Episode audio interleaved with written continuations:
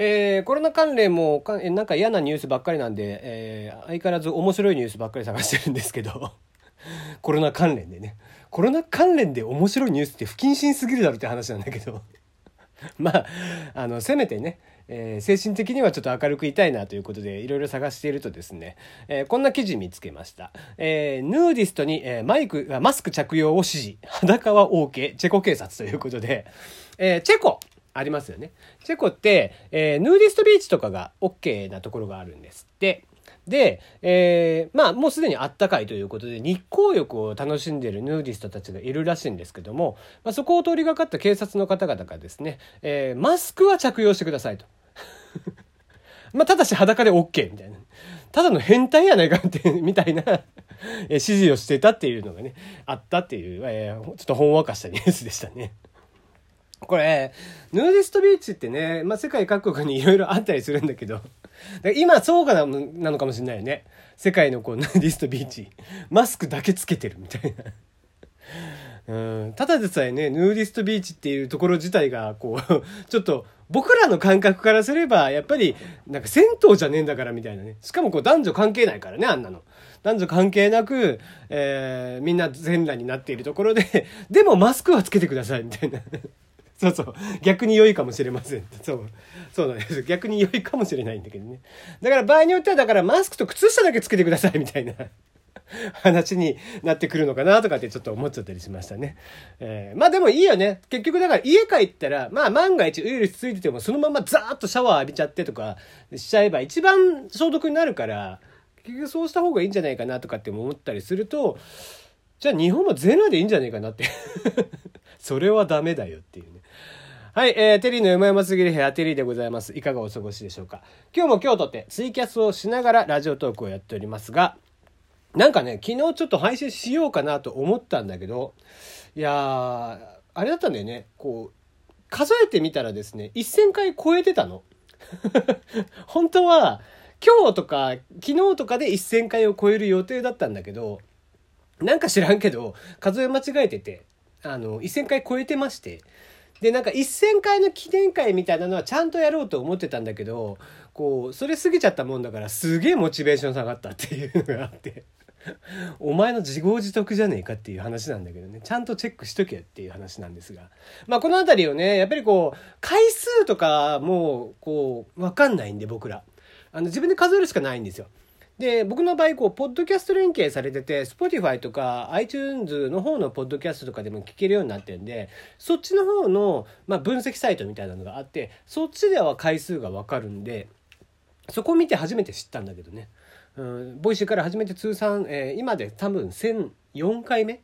とかになるという話みたいです。あ長いことやってますね。うん、ということでもう記念会みたいなのはせず、えー、いつも通り まあなんか思いついたらやるかもしれませんけどもとりあえずいつも通りやっていこうかなと思ってるんですが。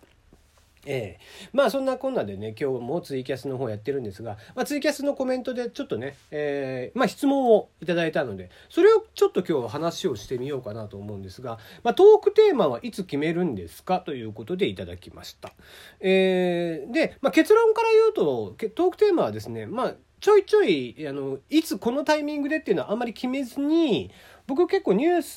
ス、まあ、ネットニュースであったりだとか、まあ、実際のテレビのニュースとかはもう、まあ、テレビっていうかね あのうちテレビがないんで YouTube であのニュースっていう動画が動画ジャンルがあるんですね。そことか見ながら、えー、あこの記事が気になるなとかっていうのをいろいろピックアップしておいてですねでそれを、えーと、と LINE で自分一人のグループを設定してあるんですよ。でそこメモ帳代わりに使っててそこに貼っつけて貼っつけてってしてトークをする前にそこからピックアップしてるっていうのが多いかな最近は。昔はもう本当あのもっと10個ぐらい記事をあの配信で読んでたので、えー、それに比べると今はまあすごい簡素で、えー、簡単な反面逆にラジオトークという場所柄ねどの記事を選ぶかっていうのはちょっと悩んだりしますね。うん、やたらちょっと政治寄りな話になってしまったりだとか、まあ、やたらと IT の話になってしまうと、まあ、聞いてる人もちょっとたラジオトークのお客さんとはかぶんないよね。なのでそこら辺はちょっと避けつつまあとはいえなんだろうな、えー、あんまり恋愛ネタにも走らずみたいな。恋愛ネタはちょっと若い子の恋愛ネタだったらねまだ可愛いねで聞けるかもしれないけどおっさんの恋愛ネタって聞けないでしょ。多分。多分なんだけど。ニュースに対する世間の風向きも調べてから喋りますか。うーんとねそこは調べません。あんまり気にしてません。えっ、ー、とどっちかというと僕は逆張りだったりとかする時が多いんで、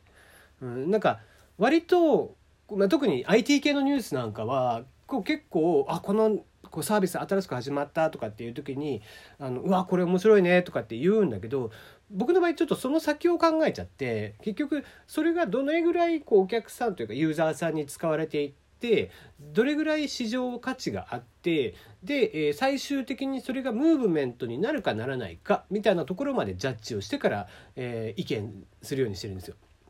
だから大抵の場合は IT ニュースだと特に国内のベンチャーとかがやってるものだと大抵、えー、面白くないとか。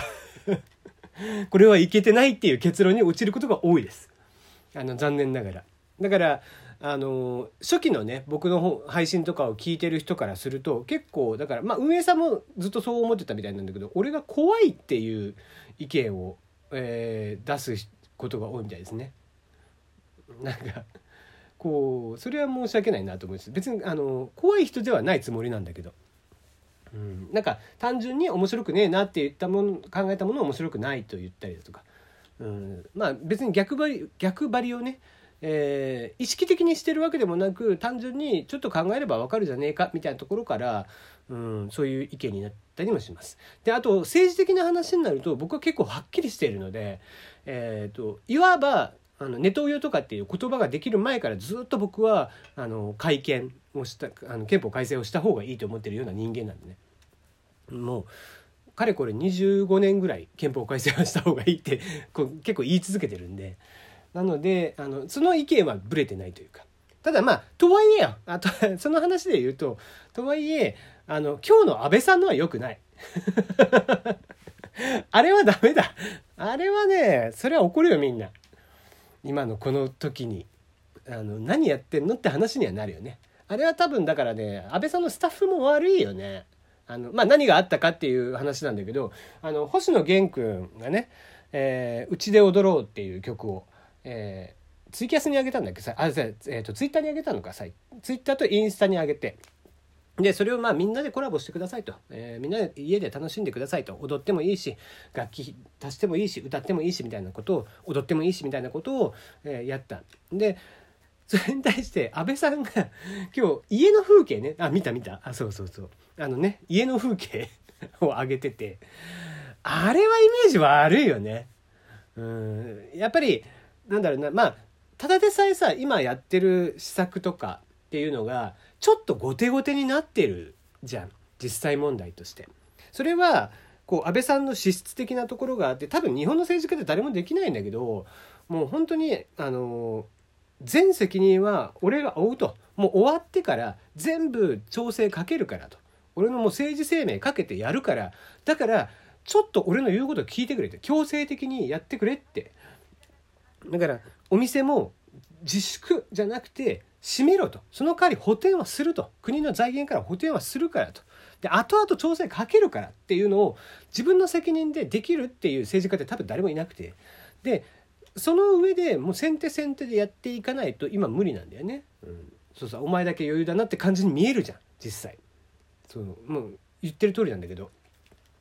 でそういうふうなイメージを今このただのただねもうこういうふうにちょっと意見を言うこう新しい施策を出してもとにかく遅い遅いって言われてみんな不平不満が溜まってる。なおかつ自粛ムードでみんなストレスが溜まってる中でああいう動画を上げてしまうのはちょっと愚の骨頂っていう感じでね、うん、ずれてるよねやっぱりね。うん、